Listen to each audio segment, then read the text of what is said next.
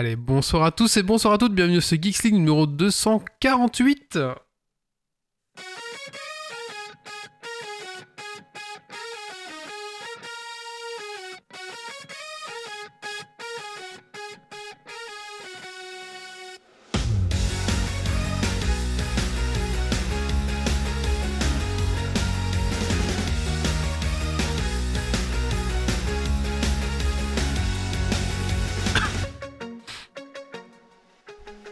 Bonsoir à tous et bonsoir à toutes, bienvenue dans ce Geeks League numéro 248, enregistré ce vendredi 4 novembre 2022. Bienvenue à toi dans ton podcast tech qui sont la frite et la bière. Ce soir dans Geeks League, on va faire la news tech de la semaine. On va vous parler de jeux vidéo avec Cult of the Lamb. On va parler de Temtem. On va aussi vous parler de l'histoire de Games Workshop. C'est pour ceux qui, ne connaissent pas l'histoire, je essaie un petit peu de retracer euh, le Games Workshop Origin Story. Et bien sûr, les un coups de couverture. Ça pourrait être un play de couverture. C'est vrai que j'ai pas pensé, mais ouais, oui, c'est ouais, euh, oui, ça peut un peu un mix play de couverture. Ça pourrait. Et bien sûr, les coups de cœur, coups de gueule et un super Dragon Quest Point de Dog Gaver. Voilà. Écoutez, il y a un écho. de je sais pas qui, c'est pas grave. Euh, Installez-vous confortablement dans votre fauteuil de train, de voiture, de bureau et montez le son.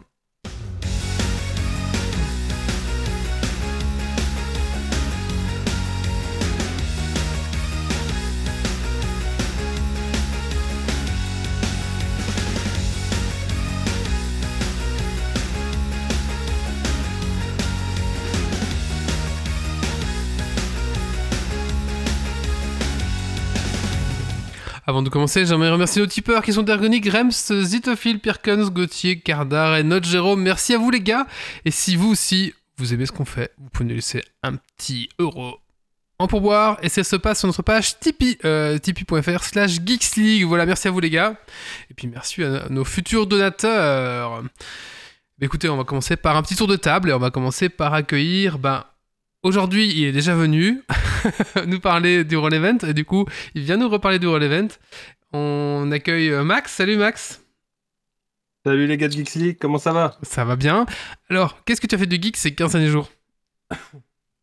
Que j'ai fait de geek ces 15 jours? Ouais. Euh, ah, euh, j'ai continué à écrire un de mes univers, et j'ai aussi joué pas mal à un jeu Pathfinder, euh, The Right of the Righteous, qui est euh, la, la, colère des, des, des, justes, on pourrait appeler ça comme ça. Ouais. Ah, c'est le, jeu, le, le jeu vidéo, c'est ça? Oui, c'est un jeu vidéo. Ouais, ouais. Euh, comment dire et Non, j'enseigne le jeu à, ma, à, mes, à, mes, enfants aussi, je leur montre, voilà. Et alors, c'est eux qui me disent Ah, vas-y, attaque le monstre, ouais, vas-y, tue le dragon. Donc, euh, ça va, j'essaie je, de transmettre les valeurs geeks à mes enfants. Mmh, très bien. Euh, nous avons Doc ce soir. Bonsoir, Doc. Bonsoir, bonsoir. Alors, qu'est-ce que tu as fait de geek ces 15 derniers jours, Doc? Ah, plein de choses. Alors, je continue de dévorer Berserk en manga, que je dévore à une vitesse rapide, ce qui fait fondre un peu mon compte en banque à force de racheter des tomes. Euh, j'ai fait un peu de jeu de rôle où on a fini la campagne de Odyssey of the Dragon Lord qui était euh, fabuleuse. Et euh, je me suis euh, fait embarquer pour une petite soirée euh, sur un, un, scénario de Star Wars qui s'avère ne peut-être pas durer qu'une soirée, et donc il va falloir que j'y retourne. et sinon, vraiment, un peu de jeu vidéo avec Vermintide 2. D'accord. Nous avons Grumpy ce soir. Bonsoir Grumpy. Bonsoir, bonsoir. Alors Grumpy, qu'est-ce que tu fais de geek ces 15 derniers jours hein? Euh, bah, Surtout euh, séries animées, sinon pas grand-chose d'autre. Je me suis un petit peu reposé. Voilà. Ok, et nous avons... Il a aussi joué à Star Wars. Oui, aussi, mais euh, voilà. Et nous avons Méo ce soir. Bonsoir Méo. Et bonsoir. Alors Méo, même question. Hein. Alors moi j'allais dire que j'ai pas fait grand chose, mais en fait c'est pas vrai. J'ai fait, euh, j'ai peint pas mal de figurines. Il me reste euh, plus énormément euh, pour finir un Kickstarter. Il me reste 2-3 deux, trois, deux, trois monstres pour, pour peindre des, de, voilà, une livraison Kickstarter. J'ai fini le donjon de Nalbuck après 76 heures dessus. Ça faisait très longtemps que ça m'était pas arrivé. Et hier, c'était euh, journée réception de colis. Euh, j'ai reçu des euh, peluches marines de, de, StarCraft 2 en style Carbot. J'ai aussi reçu mes premières, mes premières vraies commandes Games Workshop. mais ça sera utilisé pour du GDR. Donc, la, première, la première dose de drogue. Voilà, Première donc, dose de crack. Disons que, disons que ça, ça- ça ne, ça ne compte pas vraiment comme une offrande au dieu du plastique. Mhm, mhm. Euh, et puis j'ai une séance de jeu de rôle la semaine prochaine, donc un peu de préparation euh, pour, euh, pour corser les combats pour, pour les joueurs parce que c'est trop facile. Et bonsoir à la chatroom, Oracti, Y47, euh, bonsoir à tous, bonsoir à toutes. N'hésitez pas à interagir, c'est une émission bien sûr euh, interactive. Et d'ailleurs, je vous propose qu'on commence tout de suite par les news tech de la semaine, c'est parti.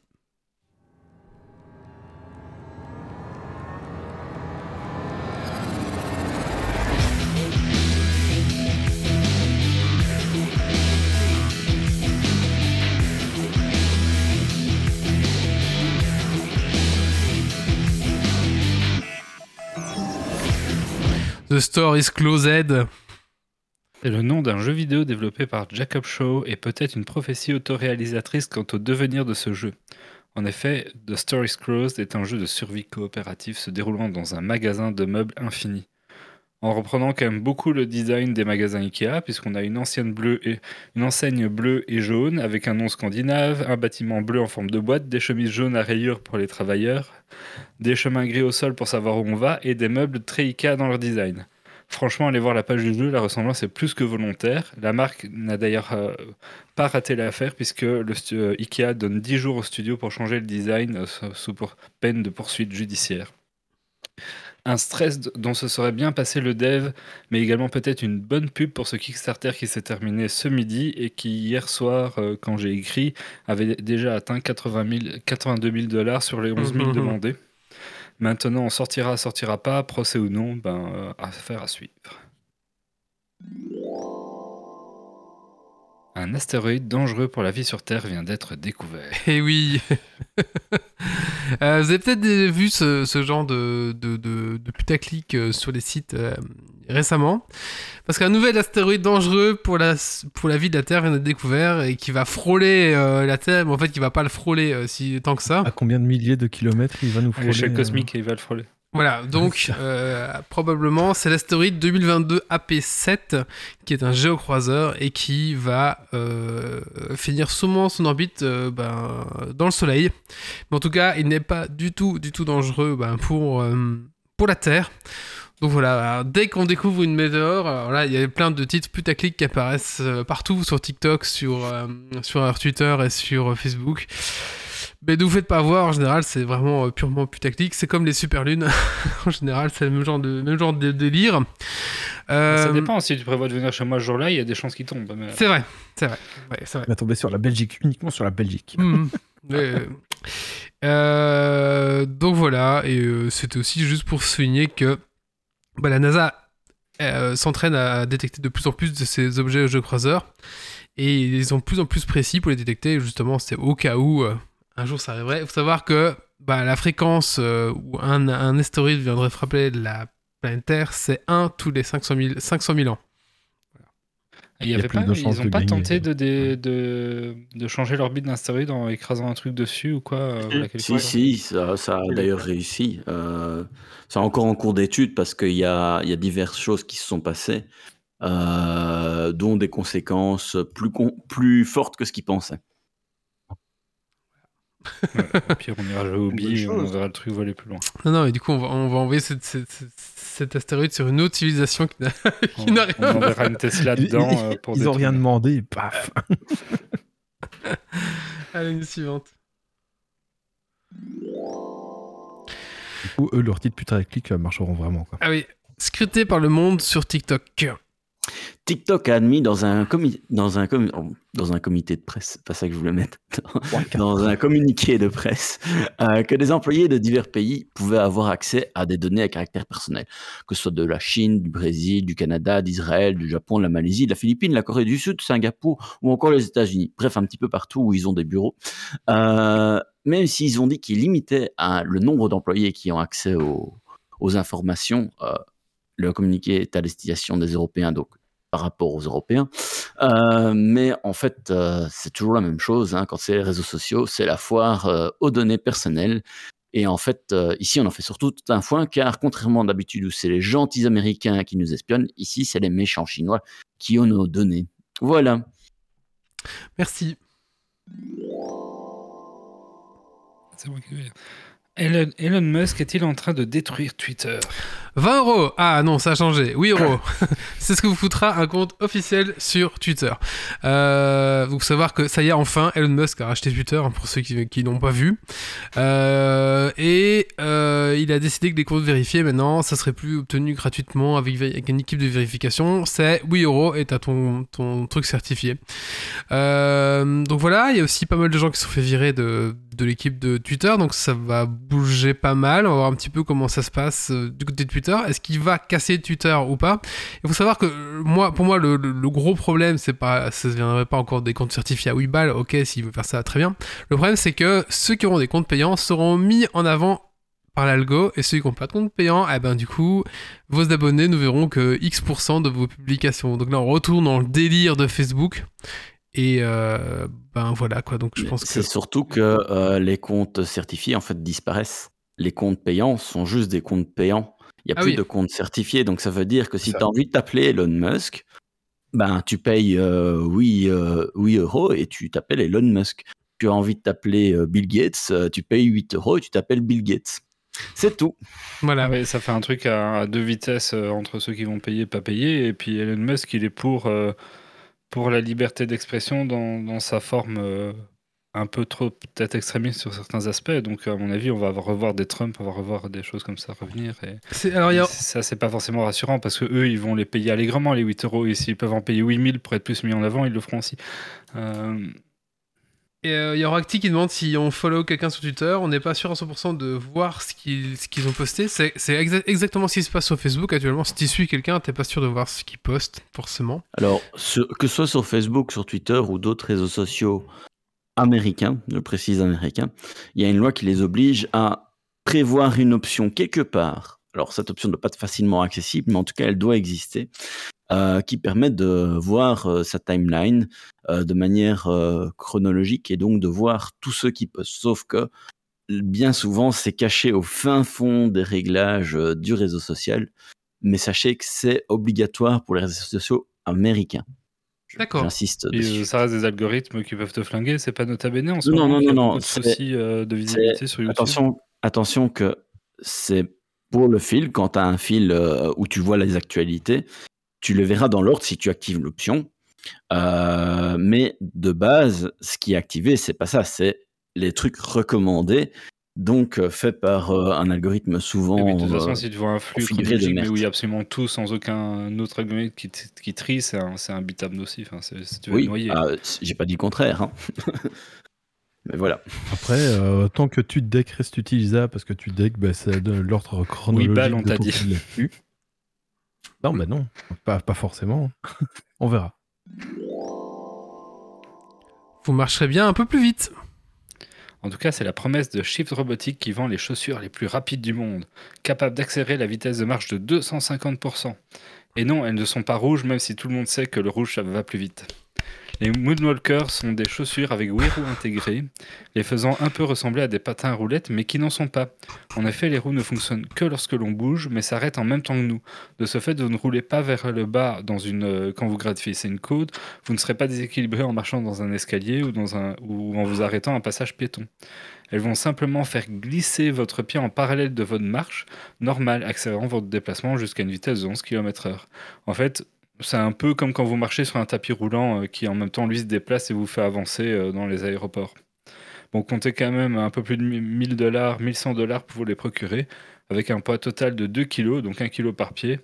Et surtout, ne pas oublier de les recharger si vous espérez aller loin. C'est cool. Franchement, Ouais, ça, je trouvais ça rigolo euh, Ça à coûte voir un peu 1000. à l'usage. ça coûte 1000 balles, mais c'est sympa. Mi- 1000 balles, quoi. Ouais, t'es es censé vraiment avoir une sensation de chaussure, donc si tu, tu marches, euh, tu t'arrêtes, t'as pas le déséquilibre que t'as sur des patins ou des machins, les roues ne partent pas en roue libre. Quoi. Euh, chat géant. Alphabet travaille sur un stand de communication permettant d'avoir en plus d'un chat euh, vidéo, une version taille réelle avec un effet stéréoscopique, donc 3D. En gros, d'une taille de euh, 7 pieds sur 7 pieds, donc euh, c'est à peu près euh, 2 mètres euh, sur 2 mètres. Euh, le projet Starline de la maison mère euh, Google comporte 14 caméras normales, donc des, webcams, quoi, et 16 caméras infrarouges, et tout ça mis ensemble, ça va permettre en fait de pas faire un chat vidéo où on vous voit réellement, mais en fait de recréer un avatar 3D de vous. Un peu Euh, comme ça. ouais, un espèce de. Sauf que c'est pas un hologramme, mais ce sera en fonction de, de votre position. Vous verrez euh, un effet un peu comme euh, avec euh, la 3DS. Euh, ben vous aurez comme ça cet effet euh, 3D, euh, mais taille réelle, euh, ce qui permettra d'avoir des choses assez différentes de ce qui se fait actuellement. Je sais pas ce que vous en pensez. Moi, je trouve ça intéressant, même si je pense que c'est irréalisable, parce qu'à mon avis, ce sera impayable. Je vais l'installer dans, mon- dans, mon- dans mon étal noir, je crois. Mais ouais, c'est pas mal. Euh, non, les, les- les- toutes les sociétés d'une certaine taille ont des salles de vidéoconférence hyper bien, euh, hyper bien conçues, hyper bien conçues avec du matos déjà euh, assez cher. Donc, euh, dès que les boîtes passent une certaine taille, euh, je peux tout à fait imaginer qu'elles aient ce genre d'installation. Euh, ça sera pas pour le particulier tout de suite, mais pour du, pour du, pour des Alors, entreprises. pour, euh, pour l'instant, c'est juste du euh, one-to-one. Donc, ça veut dire que tu auras juste une personne qui peut parler à une autre personne. Pour l'instant, ils ne sont pas du tout un système permettant d'avoir une salle de conférence avec plein de gens. Oui, mais j'ai ton article m'a intrigué, du coup je l'ai lu et manifestement ils ont des résultats pas mal parce que les gens ont plus de langage verbal qu'avec une webcam classique. Donc euh, les gens euh, parlent plus avec les mains, euh, plus naturellement comme s'ils étaient en face à face, en retrouvant un peu plus d'éléments de non-verbal justement. Donc c'est c'est intéressant. Et moi, ce que je trouve intéressant, c'est que la technologie, si on y réfléchit, pourrait très bien être combinée avec euh, le merveilleux métaverse de chez Meta, où tu pourrais d'un côté avoir ce photobooth et de l'autre apparaître en 3D dans l'univers de merde de, de l'autre. Oui, où les C'est tellement merveilleux. euh, vont être remplacés par de la réalité augmentée ou virtuelle. euh, mais le concept d'avoir un avatar 3D en face qui, qui augmente l'interaction avec les- le non-verbal, c'est intéressant. Merci. Et la dernière news, ce qui n'est pas vraiment une news, c'est. On va parler du Roll Event. Donc, justement, on a Max qui est là pour nous en parler. Alors, le Roll Event, c'est un événement caritatif francophone 100% en ligne dédié aux jeux de rôle et c'est organisé du, jeu, du, du 11 novembre. euh, du coup, c'est quel jour ça Vendredi. Vendredi 11 C'est novembre jusque dimanche 13, du coup, c'est ça? Mais Max, je vais, laisser- ça. je vais laisser en parler. hein. Jusque- Ouais, je te remercie, Wally. Eh bien, effectivement, le Roll Event, euh, on est reparti, c'est notre troisième année. Moi, j'avais rejoint donc, le Roll Event l'année passée euh, en tant que coordinateur pour la Belgique et le Luxembourg. Et il se fait que cette année-ci, la grande nouvelle, c'est que Luxembourg, on a poussé pour qu'il soit indépendant. Ils ont toujours été. Mais euh, cette année, essentiellement, on axe le tout sur une collaboration de quatre pays. Donc, euh, ça, donc la France, la Suisse, la Belgique et le Luxembourg. Toutes les communautés francophones mais celles qui parlent d'autres langues sont également les bienvenues. Je le signale au cas où les gens le prendraient mal. Mais comme on a besoin d'une lingua franca, donc une langue de, coordination, de communication, on a choisi le français. Mais si vous voulez organiser des parties en néerlandais, en allemand, en luxembourgeois, en anglais, il n'y a pas de souci, vous pouvez le faire et également participer au Roll Event. Mais les conférences, les animations et tout ce qu'on va faire dans ce cadre-là seront en français. Voilà pour ça. Donc effectivement, on va commencer le vendredi 11 novembre, comme il y a beaucoup de pays qui font ça en jour férié, donc c'est pratique. Et on va surtout donc mettre en avant que la communauté du jeu de rôle, quelle qu'elle soit, d'où qu'elle soit, puisqu'on risque aussi d'avoir quelques Canadiens qui vont venir nous faire un petit coucou, a envie de contribuer ici à faire autre chose que simplement du jeu de rôle. Donc ce qu'on va faire, c'est aussi euh, vous demander de donner des dons aux, asso- aux associations sans but lucratif, qui sont pour la Suisse Théodora, pour la France les Blues Roses, la Belgique c'est Hopi Clown, et le Luxembourg c'est Lié aux enfants. En fait, sur le site web même, on vous redirigera vers ces, différents sites de ces associations. On a changé, puisque l'année passée on a fait PayPal, mais PayPal c'est très lent et très long et euh, beaucoup de contrôle. Ce qui est bien d'un certain côté, vous me direz, mais on a décidé de faire plus simple. Et donc, cette fois-ci, directement, vous pourrez vous rendre sur les pages, différentes associations, et là, voir comment elles vous proposent de payer avec euh, votre application directement, en montrant euh, ce qui est montré dessus. Comme ça, ce sera plus direct, et on vous demande juste de signaler sur la page officielle du Roll Event ce que vous allez faire comme don. Donc, bah tiens, j'ai versé autant, comme ça on est au courant. Et pourquoi est-ce qu'on fait ces dons? Alors, donc, on va organiser des tables de jeux de rôle qui seront soit diffusées en stream, soit qui seront en session fermée sur Discord. On va faire des conférences qui seront rediffusées euh, également par après sur YouTube euh, quelques mois après. Mais on fait ça non pas seulement pour le jeu de rôle, mais parce que ici, on s'est dit il y a quelques années, voilà, ça devient assez commun dans beaucoup de clubs de faire euh, une opération par an pour faire du caritatif.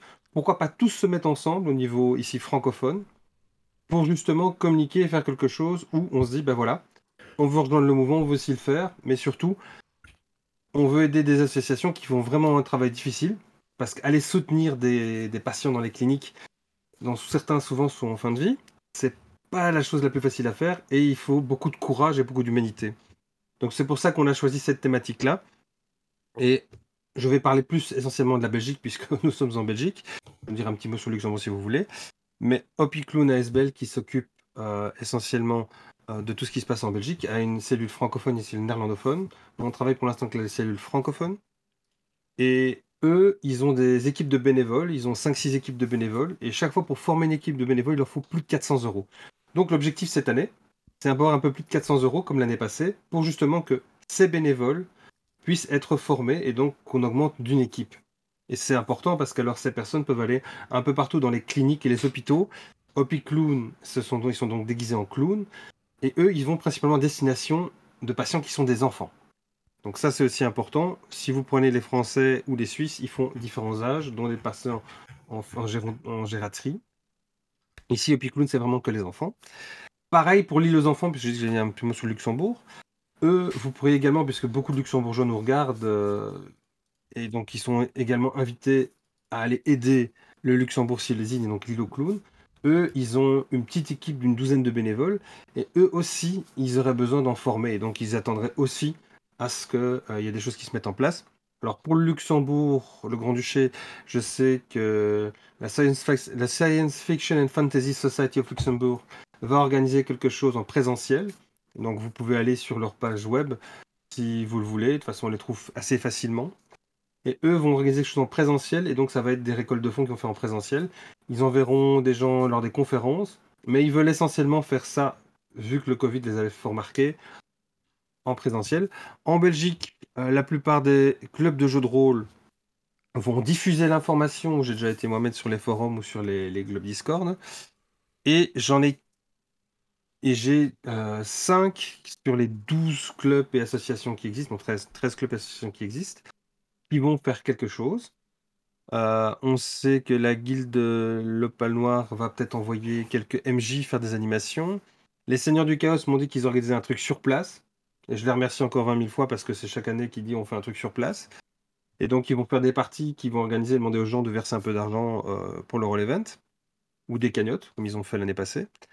On a la guilde des Finlam qui, avec l'autre monde, va organiser quelque chose. C'est là ils font leur partie, l'autre monde, qui est un magasin de, de, jeux de rôle et de jeux de société. on a reçu à Geeks League. ouais, ils sont super géniaux. Ah, ils sont super géniaux, j'aime bien. L'autre monde, aussi, l'autre monde aussi, on l'a reçu. Mhm. Bah, ils sont tous géniaux, voilà. Mmh. Et euh, on a également Je peux pas, j'ai JDR, que je vous invite aussi à découvrir. Je sais déjà un peu tacler pour vous dire Allez les gars, allez-y, allez-y. Euh, qui sont aussi sympas, qui vous risquent de faire euh, quelques animations pendant l'événement. Et toute dernière chose, bah, ça vous les connaissez, Trolls and Roll. Ils font une convention justement du 11 au 13 novembre. Et eux, notamment, ils organiseront également des cagnottes et ils demanderont à leurs membres euh, de également venir faire un don lors du Roll Event. Alors je vous les remercie tous, même ceux qui diffusent parce que c'est déjà beaucoup. Et c'est essentiellement ça qui va se passer pour la Belgique et le Luxembourg. Que vous dire de plus? Euh, Je peux vous parler effectivement, peut-être mettre le lien. Euh, Alors j'ai mis le lien dans... rollevent.fr. Ok, tu l'as mis. Ouais. Et tu vas mettre. Je mets, je mets le. Vas-y. également? Tu peux mettre Epiclown aussi. Je, je l'avais Je mets Epiclown. Voilà, comme ça les gens l'ont. Vous pouvez directement aller voir aussi pour un peu découvrir tout ce que fait cette ASBL parce que finalement, c'est ah, normal, énormément. je, je ils, midi, ils œuvrent. Pardon? Non, c'est normal, je, vais le remettre parce que tu, tu, tu, tu n'avais pas, pas, les droits. Mais je, mets les liens, t'inquiète pas. Ça va, merci. Les, les, bénévoles œuvrent essentiellement pour divertir les enfants, c'est ce qu'ils mettent en avant, mais vous pouvez voir vraiment tous les témoignages, tout ce qu'ils font, euh, tous les sponsors et aussi il y a différents types de dons que vous pouvez faire. Vous pouvez également faire seulement pour le Event. Mais je vous invite aussi, si vous voulez les aider, parce que je sais que la période Covid n'a pas été facile pour eux non plus, puisqu'ils n'ont pas pu tout le temps envoyer leurs équipes de bénévoles au contact des gens qui étaient malades. vu qu'il y avait des restrictions. Euh, les soutenir également en versant parfois 20 euros par an ou 50 euros par an, je sais pas. Surtout si vous dépassez, je pense, 40. les, 50 les 40 euros. 40 Vous euros. pouvez défiscaliser ça, donc ils ont aussi tout, Mm. tout le système. Donc ça peut être intéressant aussi, et surtout, je, je le sais de le discuter, euh, bah, je veux dire, euh, plusieurs fois par an avec eux. Euh, là, ils ont une énorme charge de travail, donc si jamais vous avez les possibilités, donc je fais une petite pub, tu, tu- vous m'enverrez, vous voudrez peut-être, mais je sais humainement que je le fais. Ils ont aussi parfois besoin d'aide administrative, donc si vous savez les aider administrativement, n'hésitez pas à la contacter. Ils sont du côté de Charleroi, si je dis pas de bêtises. Voilà, voilà. Je vous ai plus ou moins dressé le tout. Voilà. Si vous avez des questions, j'ai pas regardé, je vais regarder parce que j'étais parti dans mes discussions. Euh, Est-ce qu'il y a des, dans les programmes qui est prévu, il y a des choses particulières euh, Parce que là, tu as surtout parlé euh, de les associations, etc. Mm. Mais dans, dans l'événement lui-même, est-ce qu'il y a des choses particulières, des conférences ou autres, ou des, des personnes intéressantes à ne pas louper? Tout à fait, tout à fait. Euh, on a plusieurs conférences qui vont s'organiser autour du thème génération. Bah, comme on le voit, je sais pas si je devrais me, je vais essayer de me décaler. Génération, il y a le G qui est pas là, mais génération, c'est le thème de cette année. L'année passée, c'était diversité. Et sur le thème de cette année, eh bien, on va essentiellement énormément parler des différentes générations qui jouent dans le jeu de rôle. Et on va euh, également parler des choses comme le JDR distanciel ou présentiel, euh, on va également parler de Casus Belli, que vous connaissez aussi, qui est une revue transgénérationnelle.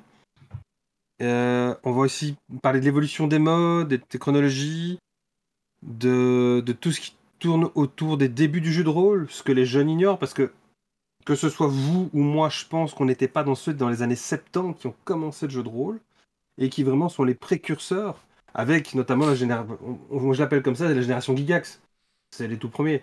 Et avant ça, il y avait encore autre chose, il y avait les wargames. Mais bon, ils ont Mhm. hérité de, de cette culture des wargames pour arriver sur la culture du jeu de rôle qui s'est développée. Et de ce que beaucoup aiment bien, les OSR. Parce que ça revient à la mode, je vois plein de, de, de MJ maintenant qui disent Moi je fais du OSR et plus que ça. Mais donc, ça peut être intéressant d'aller regarder sur le site web le programme qu'on va faire parce que dans les conférences, on veut vraiment aborder euh, différentes thématiques où, euh, où vous allez être, vous allez un peu entendre parler de tout ce qu'on sait, tout ce qu'on ne connaît pas. Euh, moi, j'aurai la chance d'en participer à trois. voilà. Donc, vous risquez de voir ma gueule à un moment donné qui va, qui va apparaître. C'est normal. Je, j'aiderai comme, comme je le fais depuis plusieurs années. On aura également les parties filmées, les actual plays. Donc, ça, c'est aussi important puisqu'on demande de diffuser et notamment d'en parler.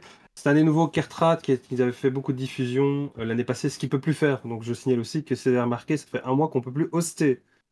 Ça, on peut Ah faire ouais des raids, mais on peut plus hoster. Ah, je savais pas. Ouais. En effet. Ouais. Ah, écoute, je savais pas du tout, toi. Voilà, je vous donne l'information, voilà, c'est chaud. Donc les parties filmées devront se faire essentiellement euh, sur sa chaîne, on ne pourra plus hoster les autres, donc je ne sais pas comment notre ami Cartad va faire, mais c'est ce qu'il a fait l'année passée, il avait hosté tout le roll event et toutes les conférences. Parfois il se dédoublait parce qu'il devait être sur deux conférences à la fois. Donc c'était assez intéressant. On aura des parties de jeux de rôle qui seront fermées sur Discord, puisqu'il y a le Discord de la FFJDR qui sera consacré au roll event qui sera présent. Il y aura des animations, il y aura des présentations. On aura, comme d'habitude, euh, le soutien de, plusieurs personnes du monde du jeu de rôle qui seront euh, présents. Il y a notamment euh, un Belge qui est dedans que vous connaissez sûrement, Acritarch, qui est sorti horrifique avec Fred Gecker, justement. Dans cette Reçu aussi plusieurs fois. Vous l'avez reçu Ah. Putain, mais ils ont, ils ont pas reçu. Euh, et cette année, chose intéressante, euh, ben, on aura Fibre Tigre comme parrain. On l'a reçu aussi. vous Merci, connaissez euh, aussi. également. ouais. Et là, là, je vous pose une colle. Si je vous dis Maud Génie. Ah non, là. Donc, alors Maud, c'est notre marraine. Donc, elle a une licence en histoire de l'art et, en histoire. Elle est également un master en muséologie. Elle est chef de projet et muséographe dans une agence d'ingénieurs culturels, vice-présidente et productrice du studio 4D2. Et voilà le lien avec le jeu de rôle. 4D2, c'est le studio suisse qui organise notamment pour le côté suisse le Roll Event. Et donc, elle est partenaire depuis sa création du Roll Event. Et elle est rôliste depuis 26 ans. Et elle aime animer des parties de Alien, Dune, Crime, Cthulhu, Innominé Satanis et Magna Veritas, euh, Miles Christis, Paranoia, etc. Hmm. Donc, c'est aussi une personne qui gravite malheureusement dans, dans- dans ce chaudron magique quel jeu de rôle. D'accord. Et qu'est-ce que je pourrais vous dire Euh, On a des, on aura aussi une canadienne du Dipsy qui est pas mal aussi. Je vous invite vous aussi à inviter. Je sais pas si vous l'avez déjà suivi. Elsa du Canada. C'est une psychologue qui parle que de tout ce qui touche au jeu au, jeu, au niveau psychologie. Ah, Et moi, je donc connais qui pas. décortique tout. Donc si vous voulez, je vous, transmets les coordonnées. Elle est super géniale. C'est la deuxième année qu'elle participe. On aura Vieux Geek qui sera là. On aura ma Pierre Rosenthal qui est là chaque année, qui est extraordinaire aussi. Et on aura, euh, comme d'habitude, le Grog qui sera présent. Les Douze Singes, Eldercraft, Roller les Chroniques de l'Antre et bien d'autres. Je pourrais vous, vous citer 24 000 personnes. euh. Voilà, c'est aussi un événement où il y a beaucoup de gens qu'on connaît de, de- de gauche et de droite euh, du monde du jeu de rôle et qui sont euh, vraiment chaque fois motivés pour donner un coup de main et on les remercie. Mhm. C'est C'est sympa de la part de de venir d'ailleurs, je trouve. Vraiment, c'est cool. Ouais, mais l'année passée, il avait fait la pub, c'était super génial. Mhm. Et cette année, au fait, on en a fait le parrain. Mhm. Et bah, j'oublie de le dire. Toujours, au fait, assez dérangeant de le dire, mais c'est euh, c'est évidemment toujours la, même personne qui a euh, lancé le, jeu de rôle il y a quelques années. Ça reste euh, David Robert, au fait, qui est l'initiateur aussi de ça, donc aussi lui rendre hommage, j'en profite, pas oublier, pour rendre à César ce qui appartient à César. Et, c'est grâce à lui notamment qu'on a mis tout ça en place et que la FFJDR et notamment différents bénévoles un peu partout en, en Europe francophone et même au Canada, on se sont mis en, en commun et ont décidé d'agir et de, de faire des choses. Voilà. J'espère que j'ai répondu à tout. Oui, oui, oui. De toute façon, Ah si, oui, si oui, vous avez- clairement. si vous cherchez plus d'infos, vous allez sur le site rollevent.fr et là vous aurez toutes les infos, c'est ça hein Et vous avez aussi notre page Roll Event Belgique qui existe et qui avait changé avant c'était Benelux, mais c'est Roll Event Belgique maintenant puisque Luxembourg a décidé de mettre ça sur la page de science-fiction Luxembourg et science-fiction stratégie Luxembourg. Donc ici on se ressent plus sur la Belgique sur cette page là. Et notamment si vous êtes belge, que vous allez faire une animation, que vous allez faire une conférence, n'hésitez pas à me prévenir via cette page, comme ça je peux vous mettre en avant aussi pour que les gens viennent suivre et se renseignent. Voilà, voilà. Super. Bah, merci beaucoup en tout cas et rendez-vous le 11. C'est ça? Ouais, le du 11 au 13. Merci Du à 11 vous au surtout 13, de m'avoir ouais. accueilli. Bah de rien, écoute, avec plaisir. Est-ce que, est-ce que tu veux rester avec nous ou est-ce que tu dois partir ou tu fais ce que tu veux? Ma femme dort, je peux rester avec vous, c'est bon. Ok, ça va. Très bien. Euh... Bah écoutez, en parlant de femme qui dort, on va faire euh, le coup de cœur de Doc. Il n'y a pas de rapport, Doc. Aucun rapport. Mais peut-être que ta femme dort aussi. Un coup de cœur. Ma femme dort sûrement. Ah bah voilà, tu vois, j'ai j'ai senti. Et euh, c'est un coup de cœur si tu veux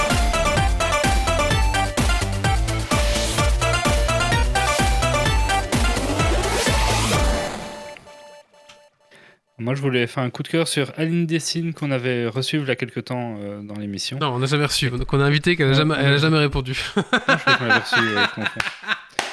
Euh, bref, qu'on n'avait pas reçu, mais elle fait des émissions sur YouTube depuis quelques temps où elle fait des enquêtes euh, hyper poussées où elle, euh, elle cherche à mort. Enfin, elle, euh, fait beaucoup, beaucoup d'investigations autour et elle arrive à garder énormément de bienveillance dans des sujets parfois un peu clivants sur les internets où les gens se, jettent beaucoup de haine.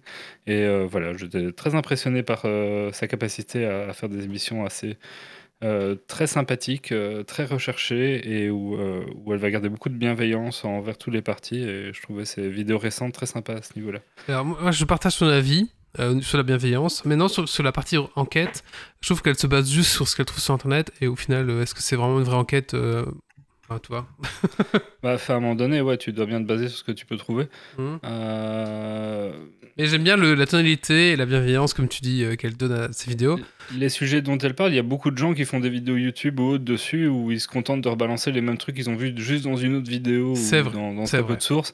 Et on faut pas lui enlever qu'elle va creuser quand même beaucoup plus loin que ça après. C'est vrai, c'est vrai. Mais après, ça se limite à des recherches Internet, quoi. Bon, non, c'est déjà bien peut-être, hein, mais Oui, euh, je voulais quand même le préciser. Sur- C'est vrai, tu as raison. Maintenant, je sais pas dans quelle mesure sur les vidéos qu'elle a fait par exemple récemment, elle, euh, ce serait euh, possible de, de se renseigner autrement que. que Oui, c'est ça. Bah, sur, euh, pff, ouais, c'est ça. Via des gens, je sais pas trop, mais bon, voilà. Oui, mais bon, ouais, c'est vrai. Après, je partage ton avis. J'ai pas vu la dernière, en tout cas, qu'elle a sorti, mais j'en ai déjà vu une ou deux, je pense. un truc comme ça. Voilà. Ouais, Merci. désolé pour l'erreur des invités, mais j'ai une mort de poisson rouge, alors je me souviens plus des invités qu'on Mais non, non, c'est pas grave. mais mais De toute façon, bah, il y a Elon Musk aussi qu'on a- qu'on avait pas reçu, t'inquiète pas. Et après, il est dans la liste des invités. hein. Il, il a juste Ah, jamais je- répondu au je, mail. je ne savais pas qu'on l'avait même contacté.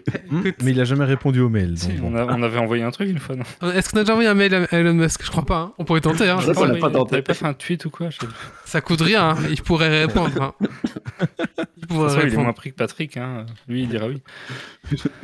Euh, tu sais, il, va- il creuse un tunnel jusque chez toi, hop, il sort dans ta, dans- il sort dans ta cuisine, t'as rien vu, hein. Il faut peut-être juste lui filer 8 euros pour qu'il vienne et il serait content. Sinon, vous, vous, Vous n'êtes pas vous certifié, je vous ne vous pourriez inviter pas. son, son sosie chinois, hein, sait-on jamais. Ah oui, il a un sosie Oui, chinois, oui, c'est vrai. oui. C'est vrai. Allez, maintenant on va parler de jeux vidéo avec Méo et tu vas nous parler de Cult of the Lamb. Exactement.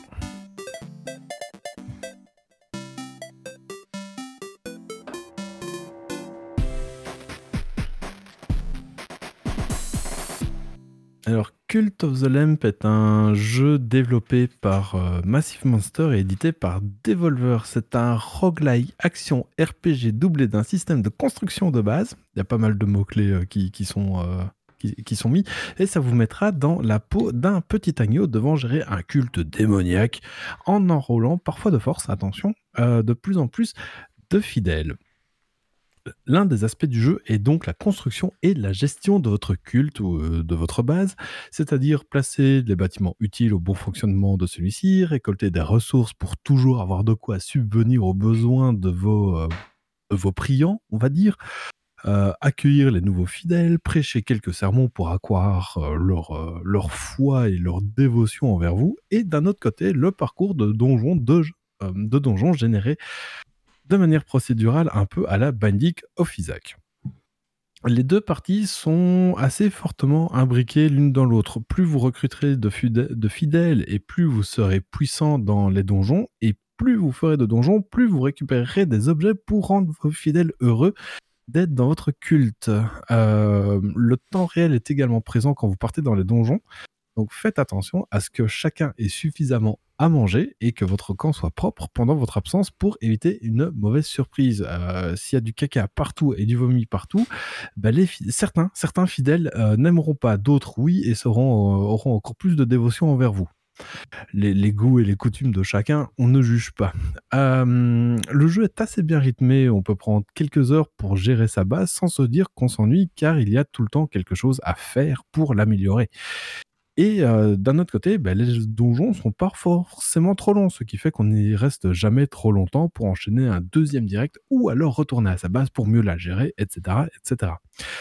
Cependant, plus vous faites évoluer la base, plus il y a moyen de mettre de l'automatisme dedans, euh, ce qui vous laisse donc plus de temps disponible pour faire les donjons, aller récupérer les matériaux pour les prochaines constructions. Mais il y a également un cycle de vie et de mort des fidèles, malheureusement. Donc même votre fidèle au plus haut niveau, euh, qui vous rapporte énormément de, pouvoir, on va dire, euh, peut trépasser.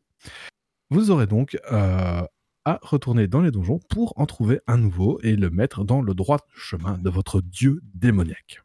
Du coup, s'il trépasse pendant que tu es dans un donjon, tu perds des pouvoirs pendant que tu es occupé à explorer. Non, tu perds pas des pouvoirs, mais ce qu'il y a, c'est que son cadavre va pourrir euh, en plein milieu de ta base, et donc certains fidèles peuvent paniquer euh, euh, parce qu'il y a un cadavre en milieu de ta base.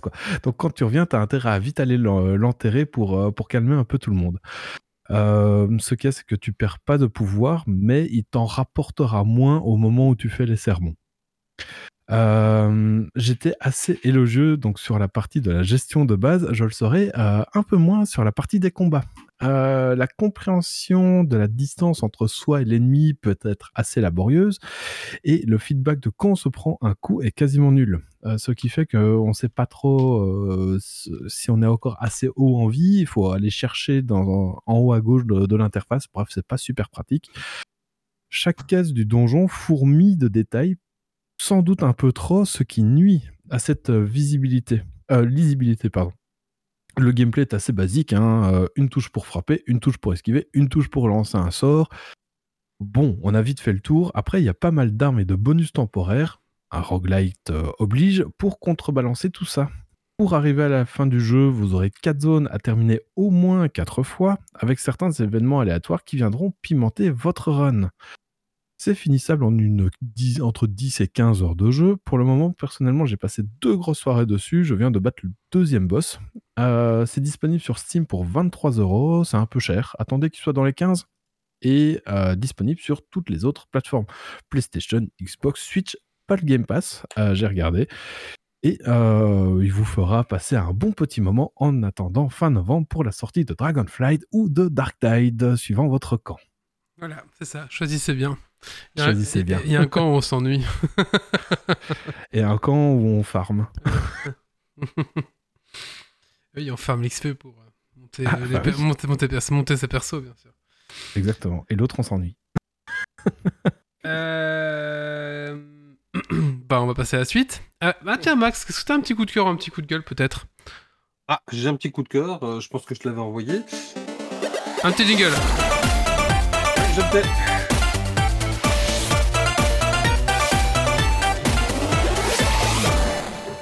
On t'écoute. Eh bien oui, figurez-vous que dans les méandres obscurs du monde du jeu de rôle, nous sommes sept auteurs à se soutenir les uns les autres.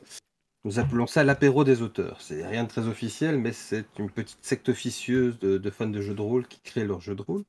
Et dedans, nous avons Sylvain, Sylvain qui a créé le jeu Elestria, qui est disponible sur Games euh, on Tabletop, et qui a déjà réussi en trois jours à avoir quasi 87% de financement. Donc chapeau à lui. Et Elestria, qu'est-ce que c'est? Eh bien, c'est un jeu où vous allez incarner des génies. Génie de l'air, génie de la terre, génie du feu, génie de l'eau, génie du vide. Et également, si je dis pas de bêtises, génie du métal. Donc, grâce à cela, vous allez vivre des aventures. Est-ce que euh, souvent Sylvain fait, et je trouve c'est génial, et c'est comme ça qu'il a fait découvrir son univers, il prend des univers symétriques qu'on connaît tous, et ces univers, il nous transpose au fait en disant ben voilà, euh, l'équipe SG1 est partie et a laissé les habitants de telle planète euh, un peu abandonnés à eux-mêmes. Vous débarquez et vous devez résoudre les problèmes. Et ces problèmes tournent souvent autour de la corruption. Un exemple, l'air, la corruption de l'air, c'est la pollution. Et donc, s'ils arrivent sur un monde très pollué, ils vont avoir pour mission d'essayer de trouver quel génie a mal tourné et a créé la pollution. Donc, chaque fois, tu es dans des aventures finalement où tu dois essayer de découvrir euh, quelle est la, la corruption qui a eu lieu, quel est le problème et essayer de le résoudre. Donc, c'est une aventure assez chouette. Ouais, tu vois. Voilà, voilà. Ok. Je connaissais pas. Sympa. Non? Merci. Mais je vous invite à le découvrir et Sylvain interprète super bien. Il essaie d'ailleurs de, de- de former tous les, les autres auteurs euh, de l'apéro des auteurs à pouvoir euh, faire connaître son jeu et, et le jouer. Merci. Allez, Voilà. maintenant, on va parler de l'histoire de Game Workshop. C'est parti.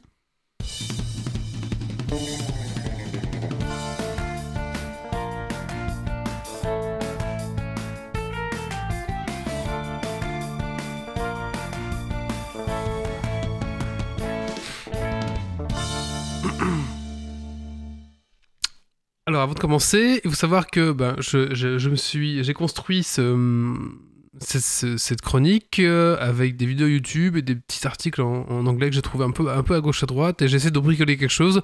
Il faut savoir qu'il y a déjà une histoire officielle sur le site de Game Workshop que vous pouvez retrouver, euh, mais qui raconte pas forcément peut-être la même chose de la même façon, donc j'ai un peu mixé tout. Mais euh, du coup, j'ai eu l'idée un peu comme ça au pif de cette chronique, et du coup, en créant la chronique, je me suis rendu compte que les créateurs de Game Workshop allaient sortir un livre qui, allait sortir en automne 2022, qui s'appellera Dice Men. Donc peut-être que peut-être que je, je serai amené à refaire une chronique euh, avec plus d'anecdotes de machin qui viendront de ce livre. En tout cas, c'est marrant que le hasard fait que j'ai sorti la chronique en même temps que j'ai découvert qu'il y a un livre allait sortir. Donc voilà. Euh, en attendant, voici un petit résumé. Euh, Made in Geeks League de justement cette future machine à pognon qui était lancée en 1975. Pas Apple, hein, mais Game Workshop Enfin, GW pour les initiés.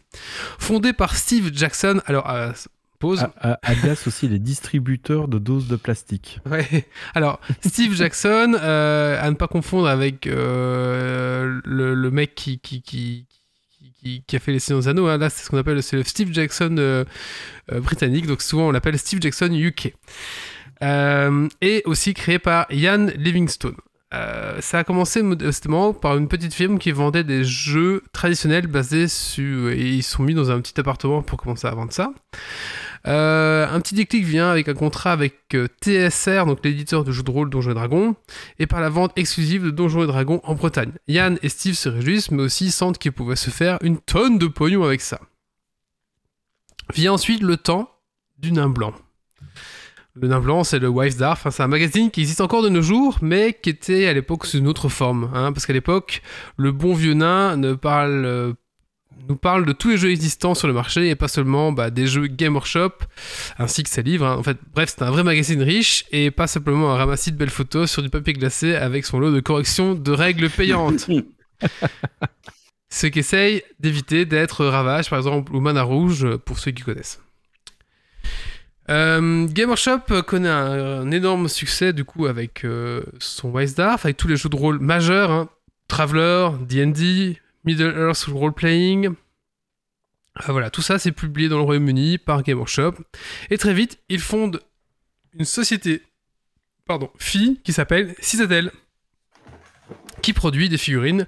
Donc euh, pour, certains euh, de ces jeux, en effet, il est plus facile de représenter les univers comptés par la représentation réelle donc de figurines.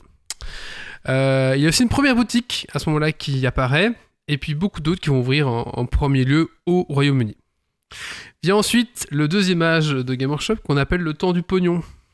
On, on te sent un petit peu euh, incisif. Non, mais c'est. Attends, attends, c'est que le deuxième âge. Attends la suite.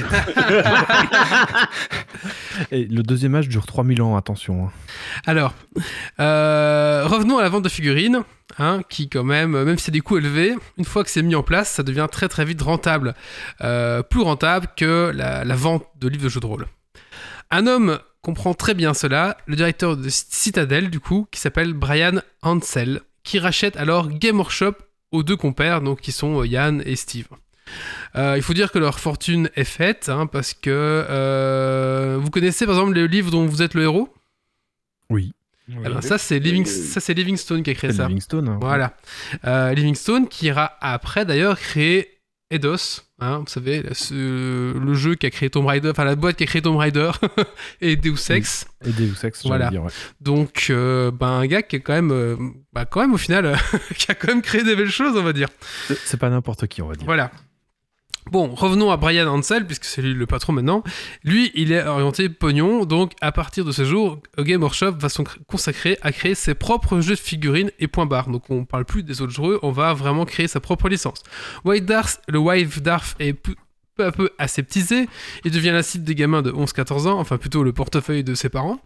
Euh, objectif, faire tourner l'usine, donc Warhammer, ambiance médiévale fantastique, mix Allemagne médiévale et Tolkien. Warhammer 40 000, futur gothique très sombre, seront les fers de lance de l'invasion Game Workshop.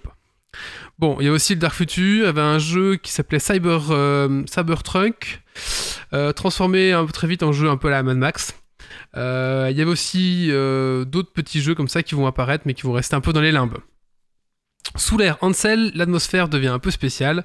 Euh, voilà, donc il était vraiment très très fier de ses univers et il semblait vraiment bah, jouer maître de tout. Je n'ai pas connu le gaillard, mais apparemment c'était un peu l'ambiance qui ressortait. Enfin, quoi qu'il en soit, il se retira dans le Jersey pour vivre paisiblement et éditer des wargames. On s'en refait pas. Euh, vient enfin le troisième âge. Le troisième âge qui est le temps des actionnaires. Et voilà, Game Workshop de nos jours, euh, donc là on a un peu accéléré dans l'histoire, c'est un groupe international coté à la bourse de Londres, possédant des boutiques sur 5 continents, numéro 1 des jeux de figurines, avec des produits phares tels que Warhammer, Warhammer 40 000, euh, toujours les mêmes, cette, cette édition plus tard, euh, voilà.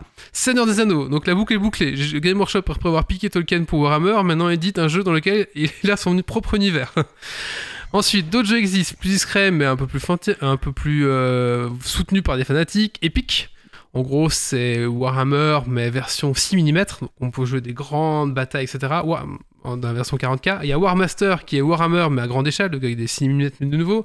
Blood le football américain fantastique. Necromunda, jeu d'escarmouche. Gorka Morka qui est un jeu d'escarmouche mais motorisé. On va jouer des orques qui doivent se battre dans les trucs. Man of War qui est un jeu de bataille navale dans le vieux monde de Warhammer. Ça, vous connaissez pas, c'est c'est assez fantastique. Battlefleet euh, Gothic, donc la même chose mais dans l'univers de 40 000, des vaisseaux qui se battent.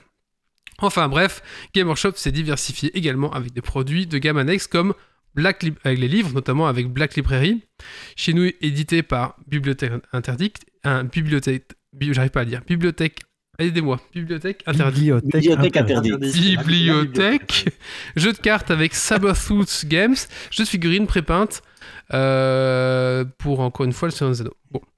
Notons néanmoins l'effort de Game Workshop d'avoir ouvert au public ben, pas mal de jeux, notamment, euh, voilà quoi. Euh, Qu'est-ce que je vais dire d'autre? Voilà, c'est ça. Ensuite, on arrive quand même à. euh, je sais pas ce que j'ai écrit, j'ai écrit la double. On arrive ensuite. Attends, att- attends deux secondes. euh, tu disais donc que Games Workshop euh, était une société cotée en bourse. Sachez que pour acheter une action, ça vous coûtera 72 euros et 12 cents. Voilà. Voilà. Moins cher que la plupart de leurs figurines. C'était bas, mais c'était juste. Et euh, World of Warcraft, car ils ont vendu la licence à Blizzard. Non, non, non. non. Par contre, euh, petite anecdote, il faut savoir qu'à la base, StarCraft. Euh... C'est ça, hein, que je dis pas de bêtises. euh, ça devait être dans l'univers de Warhammer 40 000. Et. Non, c'est ça, je sais plus c'est quoi l'histoire. Alors là, j'ai pas le détail. Et euh, Game plus, Workshop. mais a- effectivement, il y avait, il y avait un truc par rapport Et, à et ça. Game Workshop a fait non, mais non, ça marchera jamais. Voilà. En Comme tout- quoi, en tout ils- cas, clairement, il y, a il y a une similitude. hein. Voilà, et du coup, euh, ils, sont, ils, sont, ils sont après reportés sur leur, propre licence à eux, qui c'est StarCraft. Mais à la base, ça devait être le monde de Warhammer 40 000. Il faut savoir, voilà. Ils ont toujours eu le nez creux pour les jeux, les jeux vidéo. Alors, l'héritage, quand même, que Game Workshop va léguer au monde du jeu de figurines. Non, non, en fait, c'est Warcraft et Warhammer Battle qui a eu, euh, en fait, euh, la, la correspondance. C'est pas euh, StarCraft euh, 40K. Ah, me semblait Ouais. que c'était StarCraft, tu vois. Bon, bah, Non, écoute, non, je- je sais plus. Il n'y a pas les deux Hmm, Non. Non, non, non, en fait. Oractid, il y a les deux. Ouais. Oui, mais euh, Bah, je sais Oui. plus. Mais en tout cas, voilà. c'est Warcraft très- égale Battle et StarCraft, c'est 40K, mais en Si fait, vous le savez, vous avez qu'à venir nous le dire Oui. sur le Discord. Ouais. en effet, C'est voilà. l'occasion. Il y avait un truc comme ça. Euh, Écoutez, je rajoute ça en question de Dragon's Expawn de tout à l'heure. D'accord. Alors, les, les deux héritages que Game Workshop va, va donner quand même au monde du, du jeu de figurines. D'abord, un, c'est d'avoir popu- popularisé le jeu de figurines sur table. Bon, ça, on peut pas leur enlever. hein. Il les a permis de les avoir quand même euh, partout avec leurs magasins, le machin. Les magasins qui étaient toujours situés dans des grandes avenues, euh, où forcément bah, les parents ils voyaient ça du coup. Et donc ça a permis vraiment de démocratiser. De l'avoir sorti des coins obscurs, exposé au grand public, voilà, c'est ce que je dis. Euh, même si ça accompagne bah, une, une petite. euh, voilà, bah après, c'est vrai que l'univers 40 000, expliqué aux enfants, c'était quand même un peu trash. Euh, Mais, c'est euh, ça, c'est ça qui plaisait aux jeunes ados, euh, les, des montres un peu plus sombres, un peu Voilà. plus trash. Ouais, c'est ça. Moi, moi, quand j'étais plus jeune, je jouais plus à Warhammer Battle qu'à 40k, et c'est quand je suis devenu ado que je me suis intéressé à 40k. Donc, est-ce que c'était pas ça le, le truc? Voilà. Euh, et ensuite, bah, on, on doit quand même à Game Workshop cet univers, donc l'univers de 40 000 et l'univers de Warhammer, euh, même si dans moindre mesure, parce que Warhammer, euh, bah, c'est c'est quand même Tolkien derrière. voilà. Donc le côté. maintenant, ils ont, ils ont développé autre chose. Mais... Oui, mais non, ils ont sorti AOS, c'est vrai. Mais non, mais, euh, mais le Lord AOS, je pas vraiment. ouais, je suis pas, je suis pas fan. Moi, il, il me il me transcende pas, tu vois. Euh, mais bon, voilà, cet univers où euh, on avait le côté un peu Saint-Empire germanique avec sa technologie, les pistolets, les canons qui se mélangent aux éléments plus classiques de la fantasy, les elfes, les sorciers, les épées, les nains. Les Euh, les- oui, les dragons. Euh, le côté 40 000, bah, on avait tout le délire gothique avec son mélange fantasy in space, donc avec les orques, les eldar, les squats, euh, donc c'est un peu l'équivalent des orques, des nains et des, et des elfes. hein. C'est Space Marines, parce que ça aussi, c'est une création de Game Workshop. Et surtout, la meilleure invention euh, de Game Workshop, c'est le chaos. Et oui, parce Ah que le chaos, c'est vraiment propre à Warhammer. Et c'est vraiment une force primaire de, c'est vraiment une force primaire de l'univers qui entraîne des corruptions des hommes et qui, qui est un petit peu un, un cercle un- impossible, un- une roue comme ça qui, qui peut, qui, qu'on ne peut jamais arrêter en fait. Et c'est un, un peu une, rouleau compresseur. et c'est un peu en une fait, guerre ont- perdue quoi. ils ont transposé le, le côté manichéen habituel du bien contre le mal dans un, dans un man- manichéen chaos contre loi, puisqu'en fait, euh, personne n'est vraiment bon dans Warhammer. euh, Mhm. Pe- personne n'est vraiment totalement mauvais, enfin on peut comme on le pense. Mais du coup ils ont un peu décalé ce- cette dualité vers autre chose, ça change un peu. Voilà. Et ça demande un peu le, le saut des produits du, du- des ga- de Game Workshop, en fait. Enfin, bref. Euh, malgré une volonté achar- acharnée à s'en prendre à nos portefeuilles, avant tout, hein, bien sûr, je pense notamment à tous ces souvenirs magiques hein, qu'on a tous eu, peut-être. euh, un moment où un bolter a fait éclater une carapace chitineuse d'une monstru- monstruosité tyrannide, ou encore une, une maudite baliste elfe a décimé nos de chevaliers du loup blanc avec un coup de bol et on en a parlé pendant à peu près deux mois entre potes. C'est ça aussi Warhammer. C'est quand même beaucoup de bons souvenirs entre, entre nous, quoi. Et en parlant Euh, de Tyrannide, c'est eux qui ont amené ce côté de truc euh, avec un esprit ruge qui, qui défonce tout, ou c'est inspiré d'autre chose Euh, je sais pas si c'est Ou qui alors a. c'est les ergs de StarCraft. Euh, Alors non, c'était les c'était- premiers c'était par rapport au film, comment c'est. euh, Enfin, au livre aussi. Non, non, avant. euh, Ah, Aidez-moi. Euh, avec. euh, À la base, c'est un, livre très, très, très euh, fasciste. Et le, le jeu, est- le film est- est- a enlevé toute la partie fasciste. Allez, aidez-moi. euh, Starship Trooper Starship on- Trooper, oui, alors, je- voilà, c'est ça. chat. Starship Trooper, voilà. Je pense que ça, l'univers de, de Tyrannide a été pompé de Starship Trooper. À voir, C'est, euh, c'est. Oui, possible. Je ne suis pas Alors, sûr, mais en tout cas, voilà. A- A- Alien a inspiré la création des tyrannides qui ont eux-mêmes inspiré la garde impériale le- du film Starship Trooper. Ok, bah voilà. Il y, a, Ah. il y a une connivence, on va dire. Voilà, en tout cas, il y a un Ouais. petit univers là qui s'est un peu Oui. nourri. Voilà. Ah, parce que Alien, t'as pas tout à fait cet effet nué non plus, mais. Non, mais c'est une auto. euh, Enfin, t'as l'esprit. euh, Enfin, bref. Ah oui, oui, comme Geiger a inspiré aussi ceux qui ont fait le film de Dune de Lynch, quoi. C'est ça. Voilà, ouais. Enfin voilà. Pour moi, Game Workshop, ben, ça, ça, ça- même si là j'en parle un peu avec amertume, ça, ça a quand même bercé mon enfance. Ça m'a quand même. euh, je sais pas si ça m'a élevé, mais en tout cas, ça, ça, ça m'a. ça- oui, ça, ça, a tracé une ligne dans, mon adolescence et dans mon âge adulte. Euh, je pense que c'est une marque que je porterai toujours dans mon cœur quelque part, même si parfois ils font des trucs débiles, même si je trouve que leurs prix sont trop chers, même si je trouve que voilà, voilà tous leurs défauts c'est quand même bah, quelque chose euh, que je garde dans mon cœur et qui, voilà, une petite lumière dans mon cœur, toujours euh, qui sera allumée grâce à Game Workshop, malgré tout ce qu'on peut dire. Voilà, donc j'espère que le futur va nous réserver autant de beaux moments, si ce n'est à nous ou aux nouvelles générations, bien sûr, euh, qui pourront dépenser tout leur pognon. voilà.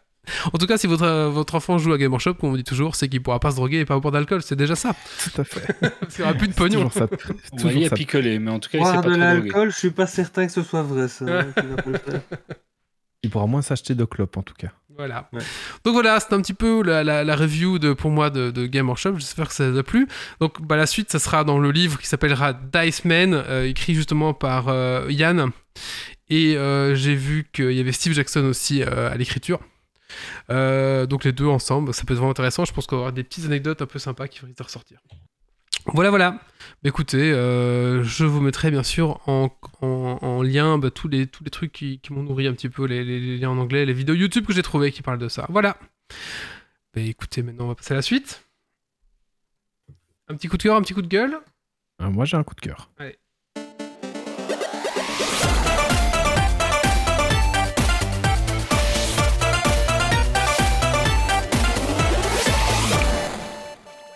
Euh, c'est un coup de cœur donc sur le compte Twitter de Warcraft euh, qui a sorti un, petit bot euh, où en fait vous vous commentez avec votre nom de personnage, votre royaume et votre région avec le hashtag Warcraft Story. Et en fait il va c'est un bot qui va chercher dans les stats de votre personnage pour vous créer une, petite histoire euh, suiv- de votre perso. Par exemple, euh, j'ai euh, Méo qui a fait euh, 11 fois la run de tel, euh, de tel euh, boss, mais aussi il, monte ses émotions parce qu'il a rigolé euh, 8, fois avec ses amis, ou alors un, autre de mes persos qui a, qui a vaincu euh, 2900 boss et surtout il a eu euh, 854 victoires pendant la, Légion, la période de Légion.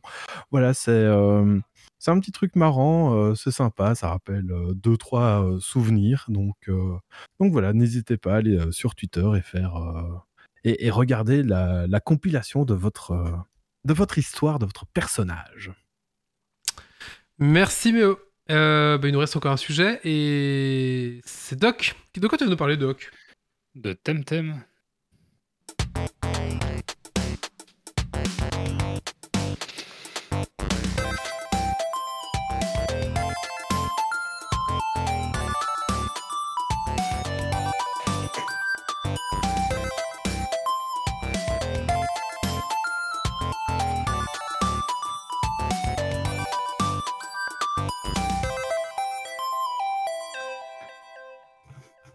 Alors, euh, Temtem euh, chronique par un fanboy de Nintendo. Donc, euh, Temtem, c'est comme Pokémon, mais c'est pas Pokémon, donc c'est naze.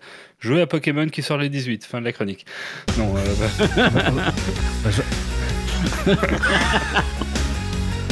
Jamais- on n'a jamais fait aussi court comme chronique. hein. mais sérieusement, parlons un peu de Temtem, mais pour de vrai. Euh, donc Temtem, c'est quoi? C'est un, jeu qui est développé par Crema, qui est édité par Humble Games, qui est donc un jeu de capture de monstres, donc tout à fait similaire euh, sur certains aspects à Pokémon, mais on va y revenir. Et, et qui est sorti euh, tout récemment en version 1.0 en septembre, mais ça faisait un bout de temps qu'on entendait parler de ce jeu, puisqu'il était avancé en bêta et que beaucoup de gens jouaient en bêta. Alors c'est sorti sur un peu toutes les plateformes puisque c'est sorti sur Switch, PC, PS5 et Xbox, donc euh, vous pouvez normalement à peu près jouer partout. Alors est-ce que Temtem c'est un clone de Pokémon? Tout le monde voit à peu près c'est quoi Pokémon. hein. C'est donc une équipe de six créatures euh, qui vont aller se bagarrer euh, avec un, enfant ou un ado euh, qui va devoir faire son un parcours initiatique pour aller combattre des arènes, devenir le, le meilleur dresseur en jouant sur les forces et faiblesses des différents types de bestioles et en essayant d'en capturer un maximum. Euh, pour Temtem, c'est 200 164 pardon, bestioles, euh, incluant des évolutions, des Luna qui sont l'équivalent des Shiny dans Pokémon et de la reproduction. Donc sur tous ces aspects-là, oui, c'est comme Pokémon. En tout cas, ça reprend vraiment le concept de base euh, du, du type de jeu de capture de monstres. Mais non, ce n'est pas tout à fait un clone de Pokémon, puisque déjà c'est un MMORPG, ce que n'est pas Pokémon, qui est juste un JRPG. Donc on va avoir un peu plus d'aspect euh, PVE, on va surtout du coup aussi avoir une connexion permanente obligatoire. Donc euh, voilà, vous jouerez pas à Temtem dans le métro, vous jouez à Pokémon. Euh, J'arrête avec ça. On va avoir aussi plus de stratégie dans Temtem, puisque même si ça existe dans Pokémon sur certains types de combats, tous les combats quasiment dans Temtem se font en 2 contre 2, donc euh, deux, Poké- deux Temtem contre deux Temtem, où on va vraiment avoir beaucoup plus de synergie entre les attaques avec parfois euh, une le fait d'avoir un type à côté qui est d'un certain type va renforcer une attaque donnée de son Temtem et ce genre d'éléments-là. On a aussi à la place des points de pouvoir, donc les points du nombre de fois qu'on peut réaliser une attaque dans Pokémon. Ici, on a un système d'endurance qui est une jauge d'endurance qui va baisser, qui va réaugmen- réaugmenter à chaque tour un tout petit peu et qui va peut-être devoir, du coup être géré. Les grosses attaques utilisant beaucoup beaucoup d'endurance et donc il faudra temporiser, parfois passer son tour pour pouvoir régénérer cette endurance. Donc un aspect à ce niveau-là beaucoup plus stratégique. Euh, on a aussi toute une, aspect- toute une série d'aspects stratégiques qui, euh, qui changent de Pokémon parce que par exemple il n'y a pas d'aléatoire. Donc dans Pokémon on a des attaques qui peuvent faire des critiques, on a des attaques qui peuvent échouer. Ici c'est pas le cas donc pour ceux qui veulent faire vraiment du compétitif et, et du combat il y aura beaucoup moins de frustration autour de ces aspects-là. On a aussi des attaques euh, de statut qui sont plus limitées dans le temps, qui sont mieux cadrées. Euh, alors, gros gros changement par rapport à un Pokémon, il y a des évolutions des bestioles, sauf que à Pokémon, le niveau est fixé à un niveau donné. Donc, je sais pas, ça évolue niveau 18, ben ça sera toujours niveau 18. Ici, dans le Temtem, ça évolue passer un delta de niveau. Donc, à partir du moment où vous avez capturé la bestiole, quel que soit son niveau, peut-être qu'elle évolue 18 niveaux plus tard. Mais donc, ça veut dire que si vous la capturez niveau euh, très élevé, ben, il faudra attendre 18 niveaux plus tard pour qu'elle évolue. Et donc, si vous la capturez à un niveau très très très élevé, potentiellement, vous arrivez au cap de niveau avant qu'elle évolue. Donc ça, ça change pas mal et ça pousse aussi à aller chercher des bestioles euh, plutôt euh, bas niveau qu'on va faire augmenter et pas aller chercher directement des, des gros tons. Sachant ici que le jeu est plutôt bien équilibré et en, tout cas dans l'aventure se joue bien même avec des temtem disparates en termes de niveau. On arrive vraiment à sortir des trucs un peu moins forts et hautes et qui vont quand même pouvoir jouer. Là où dans Pokémon, ben, si votre niveau il est pas tout à fait bon pour, euh, par rapport au niveau d'en face, soit vous roulez dessus, soit euh, vous emmerdez. Quoi. Enfin, soit vous y arrivez pas. Et est-ce que Temtem veut dire quelque chose de particulier? Parce que Pokémon, ça vient euh, de, Pocket Monster, donc... euh, Ouais, alors j'ai pas creusé ça, mais en gros, euh, les bestioles s'appellent des Temtem comme les Pokémon s'appellent des Pokémon dans Pokémon. Euh, donc voilà. Euh, alors, le, le jeu dans, dans Temtem différencie Pokémon parce que vous allez devoir connaître beaucoup mieux la stratégie que dans Pokémon. Clairement, Pokémon, la stratégie Pokémon, on a en poussant dans les attaques de statues et autres à, haut niveau, ça ne se joue que à haut niveau en PVE euh, ou alors euh, en très très endgame et encore même pas, surtout en, pas en PVE, pardon, en PVP. Donc contre d'autres joueurs. Là où euh, Temtem, dès le début, dès assez tôt dans l'aventure, vous demandera d'être stratégique et de vous intéresser vraiment aux aspects stratégiques des attaques pour réussir à passer les, grosses arènes. Donc il faudra assez vite s'investir dans cette stratégie. Donc ça rend les choses plus intéressantes sur certains aspects. Et en plus de ça, une fois une arène ré- réalisée, vous pouvez la refaire. Mais là, vous la refaites vraiment euh, full stratégique, c'est-à-dire que là, il vous faut des, des temtem euh, très haut niveau, euh, vraiment montés euh, stratégiques dès le début, euh, pour réussir à les refaire, ces arènes-là. Donc c'est c'est vraiment en endgame que vous allez y revenir, parce que ça va demander un niveau tout autre que celui que vous avez euh, pendant l'aventure. Mais ça veut dire aussi cet aspect stratégique que ben, par rapport à un Pokémon où vous pouvez juste dérouler l'histoire et, tout faire avec votre Pokémon de départ, ben, va falloir vous investir un peu plus euh, dans le jeu euh, pour progresser. Euh, on retrouve évidemment les grands classiques de Pokémon, c'est-à-dire qu'ici on a des CP et des CA, donc c'est comme les IV et les EV dans Pokémon, ce qui est de- de- des statistiques intrinsèques au Pokémon et des statistiques qui augmentent au fil des combats. Euh, et de nouveau, l'aspect stratégique est plus présent dans Temtem parce que là où les, IV dans Pokémon elles sont cachées, elles sont difficilement accessibles. Il faut vraiment passer par des, PNJ qui te disent une phrase, qui te permettent de deviner si euh, les IV sont bons, pas bons. C'est vraiment pas visible. Euh, et c'est vraiment recherché que par les gens qui vont faire après des compétitions. Là, dans Temtem, c'est dès le début, elles sont affichées. Ça t'indique même directement avec un jeu de couleurs si c'est élevé, pas élevé dès la capture. Et donc, ben, l'aspect stratégique qui est plus poussé, il est aussi plus accessible. Là dans Pokémon, il faut vraiment courir après si on veut réussir à le trouver. Donc, pour les gens qui voudraient faire du Pokémon plus stratégique, ben, c'est peut-être du coup quand même un peu plus accessible, euh, puisque ce n'est pas caché. Le jeu va aussi avoir toute une série d'activités endgame, euh, de la, pêche au koi, des antres, du, beaucoup de PvE, de la reproduction, du, farm d'hi- d'hiver. Bon, je ne suis pas arrivé du tout en endgame, donc je ne vais pas développer euh, tous ces aspects-là. Mais MMORPG, euh, MMORPG oblige, vous allez avoir des, quêtes quotidiennes et toute une série d'éléments à venir refaire très régulièrement, euh, comme dans la plupart des jeux du type. Alors au niveau de l'histoire, ben, on a six îles qu'on va devoir parcourir comme dans Pokémon pour faire euh, un peu tous les combats. Et euh, par contre, contrairement à Pokémon, on va assez vite se retrouver mêlé dans une histoire un peu plus sombre et plus mature qui pourra, qui pourra plaire euh, pas mal aux gens qui trouvent peut-être Pokémon trop enfantin. Alors ça apparaît à partir de la deuxième île, il faut du coup quand même se, se farcir la première avec un côté un peu plus, un peu plus, un peu plus enfantin. Euh, par contre, c'est long. Il y a beaucoup de quêtes secondaires qui sont souvent très nulles en termes de récompenses, mais souvent il faut les avoir fait pour savoir la récompense. Donc, euh, ou alors chercher sur internet, mais il y a beaucoup de quêtes FedEx qui pourraient être passées et qui vous font perdre beaucoup de temps. Euh, si vous prenez un peu votre temps et que vous essayez de faire ces quêtes, ben, moi j'ai mis 20 heures à faire la première île et à arriver à la moitié de la deuxième. Donc c'est long, très long. Euh, beaucoup plus long qu'un Pokémon classique. C'est aussi, je pense, l'aspect un peu MMORPG, euh, jeu en ligne, qui, veut ça. Mais donc voilà, si vous voulez arriver au bout de l'aventure, va falloir euh, vous accrocher un peu quand même au niveau des heures. Dans, au niveau de la direction artistique, alors on aime ou on n'aime pas, perso, je suis pas ultra fan. C'est très coloré, trop coloré, c'est très criard même au niveau des couleurs. Et voilà, c'est peut-être parce que je suis assez fan de Pokémon depuis très longtemps, mais j'a- j'a- j'adhère moins à la direction bon? artistique de, de Temtem. Je la trouve un peu trop, euh, trop flashy. Euh, et les noms, euh, j'ai beaucoup de mal avec le nom des Temtem. Je crois que les Pokémon sont France, dans les versions françaises, bah, ils ont des noms un peu traduits en français que j'ai plus de facilité à retenir. Là, c'est des noms euh, Valache, Tolui, euh, Aoi. je, je retiens absolument pas ces noms. Du coup, d'une fois à l'autre, quand je retrouve des trucs en face, je sais plus ce que c'est. Du- bon, du a- coup, ce que beaucoup de gens reprochent à, à Pokémon pour les gens qui ne l'aiment pas, euh, c'est toujours la même chose, c'est que c'est des noms impossibles à retenir, que si tu n'es pas dans Bah, l'univers, en fait, tu sais pas pire. rentrer.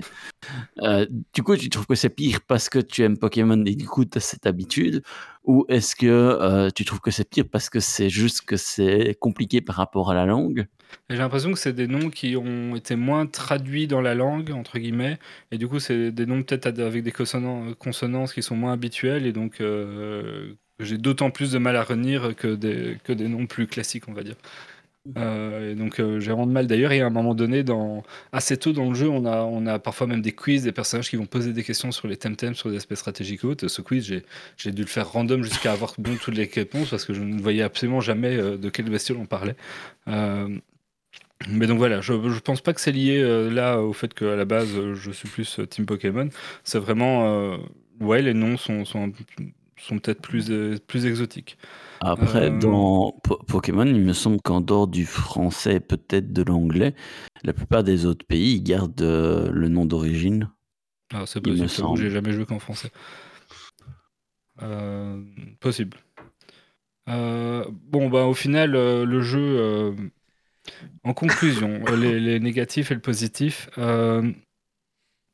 en commençant par peut-être le négatif, pour moi, le jeu n'a pas la magie entre guillemets d'un Pokémon, mais il faut encore être sensible à ça et, avoir cette fibre ou peut-être cette nostalgie-là. Euh, de la même façon que des gens vous diront que dans les parcs d'attractions, euh, Disney c'est mieux parce qu'il y a la magie de Disney, puis d'autres ça leur passe au-dessus de la tête euh, et ils sont pas du tout sensibles à ça et du coup euh, Disney va pas du tout être le meilleur parc. Bah là, il y, a un peu cet effet-là en tout cas pour moi. Le jeu est quand même nettement plus difficile, donc faut, faut savoir vers quoi, dans quoi on s'engage. Euh, L'histoire principale est quand même très très longue, avec ce côté euh, MMORPG et cette connexion permanente qui, en tout cas pendant l'aventure, je trouve amène pas grand chose. J'aurais peut-être préféré un RPG plus classique. Et l'ADA qui, pique un peu les yeux. Bon, après, à force euh, dans le jeu, on, on s'y fait, mais au début, euh, ça pique un peu les yeux. Et alors, euh, le starter qui est en fait juste un temtem vraiment basique euh, qu'on va retrouver très vite dans la, enfin plus ou moins vite dans l'aventure. Et donc, euh, on n'a pas une créature charismatique qui sera pas obtenable à un autre moment du jeu, puisque là, ils seront capturables à d'autres moments du jeu. Et donc, on n'a pas cette, mascotte qui va nous suivre tout le jeu en fait. Stratégiquement, même souvent le starter dans Temtem, on va pas forcément le garder hyper longtemps parce que ça va pas être, c'est pas le starter Pokémon qu'on garde jusqu'au bout et qui peut carry totalement le game quoi. Euh, dans les points positifs, ben, c'est un jeu qui, donne plus de challenge, qui est plus stratégique et avec une stratégie donc plus accessible au niveau des stats et autres, mieux expliqué, plus mature, ce qui paraît à beaucoup.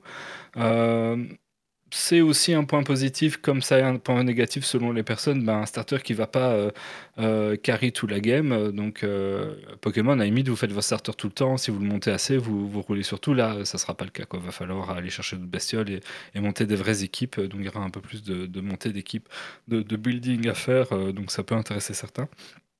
Une difficulté qui est plus présente, donc ça c'est aussi un point positif, ça dépend vraiment de ce qu'on recherche. Euh, et donc je pense que vraiment c'est un, un chouette jeu, Temtem. Les gens qui sont intéressés par les jeux un peu type Pokémon, capture de monstres, mais qui ont des points bloquants sur Pokémon parce que c'est trop enfantin, parce que c'est trop facile, ou peut-être pas assez stratégique pour eux, ben Temtem c'est peut-être le bon jeu vers lequel se tourner. Euh, voilà, les, les gens qui aiment bien le côté enfantin, facile de Pokémon et, et qui veulent pas plus de difficultés de ça et qui, qui, qui ont un peu cette nostalgie ou cette magie de Pokémon qui marche pour eux, ben, seront peut-être un peu plus déçus d'un d'un jeu comme Temtem. Sinon, euh, vous pouvez attendre Palworld en 2023. Oui, C'était le truc avec les mitraillettes et tout. Ouais, euh. ouais, Avec les Pokémon qui beaucoup sont plus adultes. Ah, Voilà, mais donc Temtem, euh, bonne découverte quand même. euh, voilà, ceux que ça intrigue, euh, je vous invite à, à l'essayer. euh, Ça reste quand même plutôt sympathique. Eh, t'as- Palworld, il sera euh, open world et multiplayer surtout. C'est là où ça va être cool. Ah oui, euh, je- bah là, euh, Temtem, donc c'est un MMORPG, vous voyez les autres joueurs. Euh, et euh, vous pouvez jouer à deux en fait. On, on peut l'aventure en tout cas, on peut vraiment la jouer à deux. Donc euh, au lieu d'amener euh, trois- six Temtem dans le combat et deux Temtem euh, en actif, si vous jouez à deux, vous allez chacun amener trois Temtem dans l'équipe euh, complète et en activer chacun un pour faire le combat à deux en fait. Et vous pouvez vraiment faire toute la game à deux euh, comme ça. Ok, merci. Euh, qui n'a pas fait son coup de cœur ou son coup de gueule? Bah, Moi, je crois peut-être. Y a que moi? Et Grumpy. Ah, Grumpy. Tu veux faire le tien, Grumpy? Comme tu veux. euh, Coup de cœur ou coup de gueule, toi Moi, coup de cœur.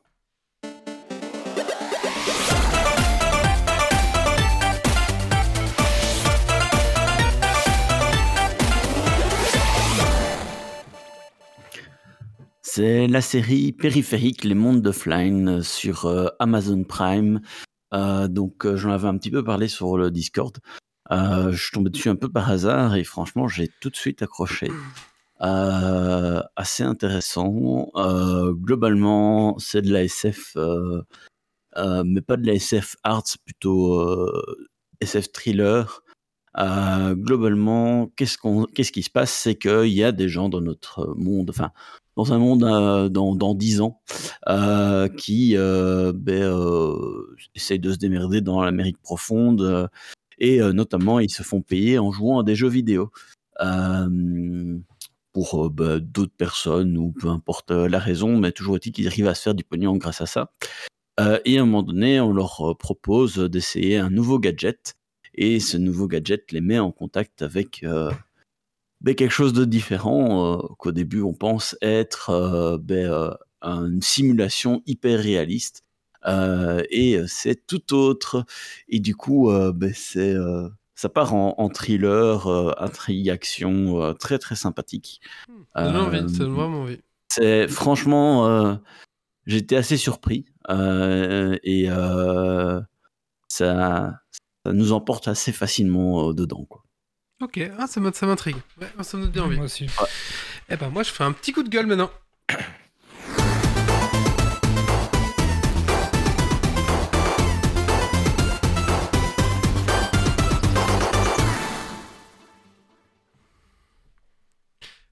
Coup de gueule sur la malédiction de Guillaume. Alors, euh, pour ceux qui ne savent pas, en fait, on devait faire le, le podcast euh, chez Guillaume.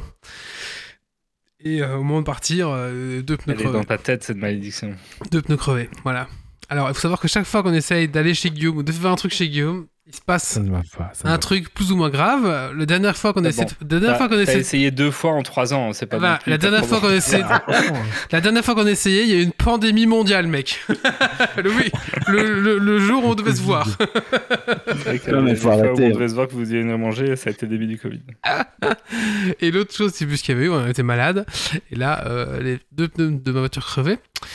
Donc, euh, comment dire, Guillaume, euh, qu'est-ce qui se passe là non, mais j'accepterais la remarque si t'avais crevé sur le chemin, mais non, t'as crevé avant de démarrer, donc même si t'étais pas venu, tes pneus étaient crevés. Ouais, voilà. Allez, maintenant on va passer au Dragon Quiz Point. Euh, c'est qui qui l'a préparé du coup C'est moi, C'est et donc Doc. on va démarrer avec moins 3 pour Wally. Ah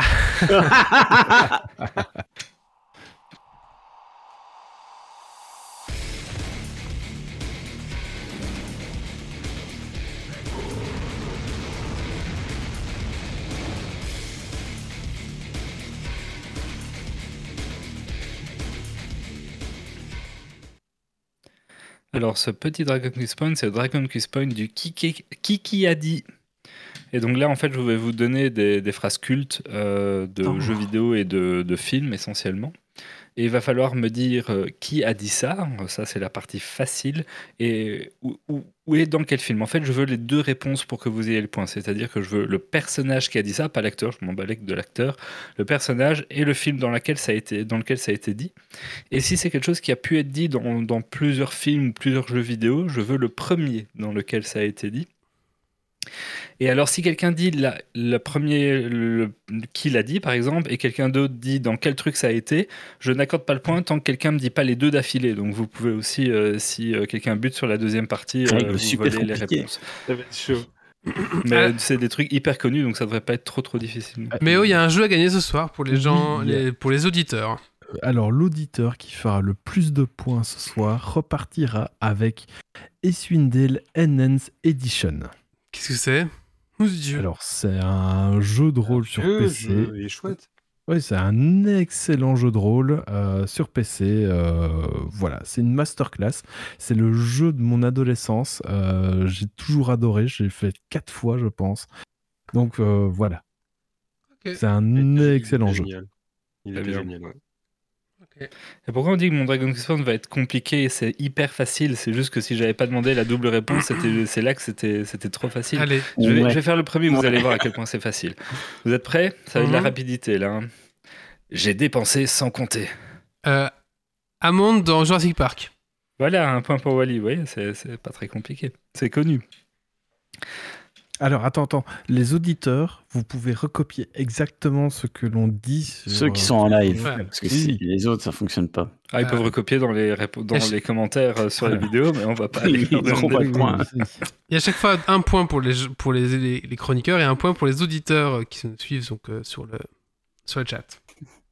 Et donc, euh, un point pour. euh, un point pour Mais Yves. Yves, est-ce qu'il compte vraiment dans les auditeurs? Ah oui, oui, ça fait longtemps qu'on l'a Oui, plus mais vu. il Ça fait compte longtemps un l'a plus vu. de points auditeur et pas dans le pool de points euh, chroniqueur.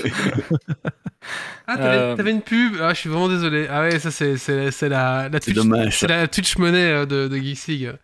Ah mais ça veut dire que Twitch met, de la pub sur Geeks League maintenant. Ah c'est on est bankable les Ouais, gars. mais sauf qu'on ne touche pas, on ne touche pas de pub- on ne touche rien de la pub. Peut-être Bah, que moi je touche. Allez, deuxième question. euh, je ferai peut-être pas toutes parce que j'en ai 18, ça va faire beaucoup si vous êtes que 4. Nous 5. pour survivre à la guerre, il faut devenir la guerre. Stallone dans euh, Jurassic Park. Alors, on n'est pas loin, mais je veux le personnage, je m'en fous de l'acteur. Ah, de Rambo, Rambo. Rambo de Non, non, Rocky. Stallone dans Rambo. Non, Rambo de Rambo 1. Ah mais non, comment il s'appelle euh, Non, pas Rambo dans 2, Rambo. la mission, et c'est euh, Rocky. Bah non, c'est Rambo de Rambo 2. Oui, merci, mais C'est c'est c'est Ro- Rocky, c'est le film de boxe. C'est- Ah, oui. de c'est John, c'est John dans Rambo. là, ça devient salace. Ah, donc, c'est un point pour Méo. Mais, non, il s'appelle Rambo ou il s'appelle dans John Rambo 2. Ah, il s'appelle John Rambo. John Ouais. Rambo. Et un point pour Oracti pour Rambo de Rambo 2. Allez, là, un très très facile. Je vous attends. It's me. Mario dans. Pour Mario. Dans Mario. 64. Ouais, pour Méo, c'est dans Mario 64 que c'est dit en premier. Ouais, euh, pour. Ah, je pensais que c'était que les films, moi. Non, j'ai dit qu'il y c'est avait des jeux. c'est le métaverse. Ah, euh, C'est le métaverse comme film. j'ai dit qu'il y avait jeux et films. C'est- trop compliqué. La, la prochaine, c'est une citation d'un film muet. Prépare-toi. Ah, t'en veux un? D'accord, je te fais celle du film muet si tu veux. Enfin, non, c'est pas un film, euh, c'est mieux. Buster Keaton dans. Euh, ça, c'est une difficile du coup. Ah oui, c'est The vrai. Cake is a Lie. Ah, euh. Gladius dans Portal 1. Oh, Gla- c'est pas non, Gladius. C'est pas Gladius. Gladys dans Portal 1. Non. Si, c'est Gladys. Non, non, non. C'est un. C'est c'est une indication qui est donnée, mais c'est pas euh, justement pour indiquer que. Mais Est-ce que tu, si tu veux que ce Ah, soit c'est- le, c'est jeu C'est GLaDOS, c'est GLaDOS. Portal. GLaDOS dans Portal. C'est tagué. Ouais. C'est c'est tagué dans Portal et donc c'est pas c'est pas le c'est pas le robot qui le dit. Ah, bah, Mm. du coup, c'est qui? C'est c'est un ancien. Ah, c'est. Ah, il faut euh, connaître le lore de Portal pour savoir qui a Doug écrit ça. Ratman qui l'a fait. C'est ça. Un point pour. euh, C'est qui? C'est non, Doug. Ranman qui écrit le message qui est un ancien prisonnier euh, Oh. de Aperture euh, dans Portal. Et donc un point pour Max. Du coup, celui-là était le seul muet puisqu'il n'est pas réellement dit, il est écrit. Il y a moyen de doubler le point si je, je refais comme tout à l'heure, j'essaie de marquer la réponse. Tu peux essayer. Euh, stupide hobbit Ah, joufflu. Gollum dans Le Seigneur des Anneaux 3. Oh, Non. Gollum, c'est dans Anneau 1. Non. Et je le Le cite du Seigneur des film. Anneaux 2, Le, le Retour du Roi. Gollum dans Le Retour du Roi. Gollum dans la communauté de l'anneau. Non. Gollum dans les deux tours. Oui, un point pour Méo. C'est donc dans le stupide hobbit joufflu, il lui dit dans le deuxième, et donc c'est bien dans les deux tours. Ouais, euh, ça les abîmes, stupide hobbit joufflu, c'est ça C'est dans le 2 C'est quand ils sont, je crois que c'est quand ils sont avec Sam dans les montagnes. euh, que quand ils voient les- euh. Euh, C'est juste avant de voir les Aura Dream, j'étais persuadé que c'était dans le 3. Ça les abîme Moi j'ai trouvé dans le 2 dans la citation à plusieurs sources. Euh, Ouais, non, mais- Attends, Euh, au début, euh, j'avais mis euh, mon précieux, mais ça c'est trop facile. Il le dit dès le premier, alors c'était pas drôle. attends, Euh, euh, euh, Oracti.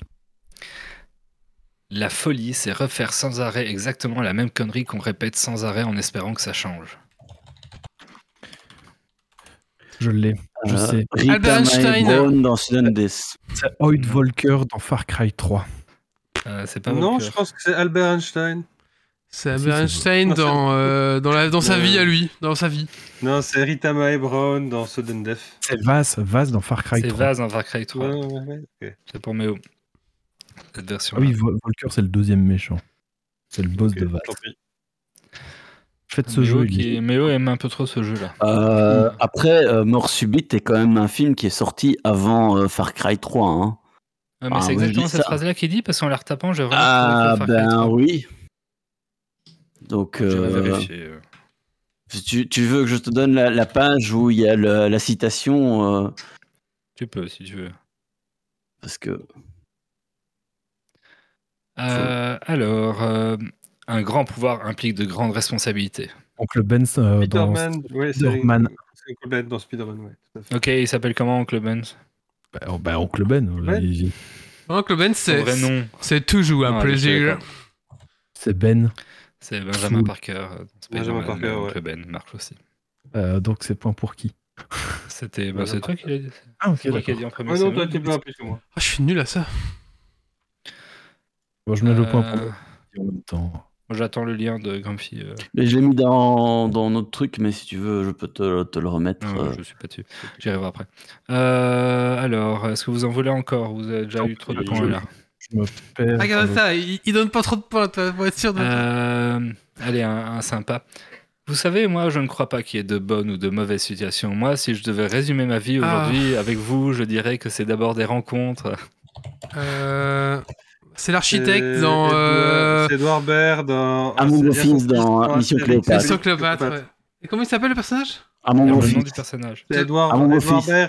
Otis, non, c'est Otis. C'est Otis dans. Otis. Mission Otis. Cléopâtre. C'est Otis dans Mission Cléopâtre. Ah, Du coup, qui a dit Otis en premier après avoir dit Astérix Mission Cléopâtre? Euh, Max. dit, euh, Ouais, Max, allez. Max.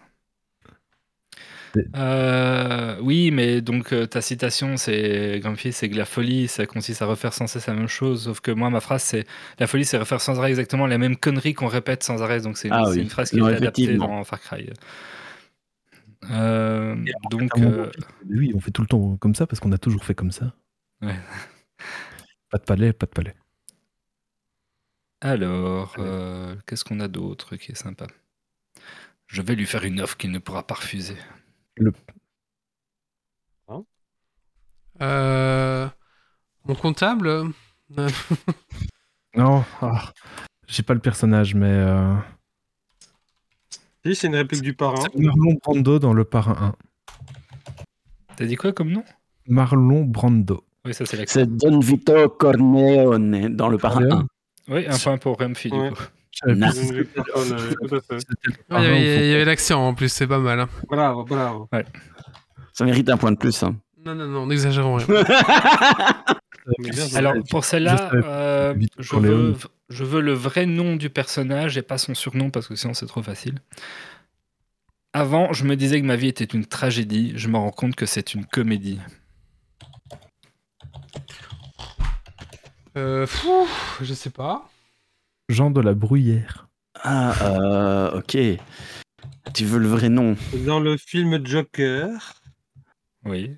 hmm, Euh, Donc c'est Arthur Flank, euh, le film Joker. Voilà. Merci Grumpy. C'est Arthur Flank son donc- vrai nom? Ouais. Ouais, dans, dans le film Joker, parce que dans dans d'autres euh, dans d'autres films ou dans d'autres trucs, euh, ça peut être d'autres noms, mais euh, là c'est c'est Arthur. Ah, euh, Max, désolé, il y a trop Joker, mais il s'est fait. Et- Non, Joker non, non, non, 2. j'ai pas trouvé. Euh, J'avais trouvé Joker, mais en fait je savais qu'il avait dit le vrai nom, donc j'ai rien dit.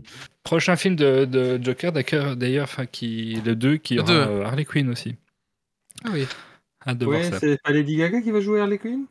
Si, quelque chose comme ça. Très chouette Ça va film. être bien. Joker, euh, j'ai- adoré. Euh, J'adore respirer l'odeur du napalm le matin. Ah, c'est Ah, le, colonel dans. Oh bordel. Armag- Armageddon. Non, pas. ah, comment ça s'appelle Apocalypse Now. Ouais, et il a quel nom le colonel?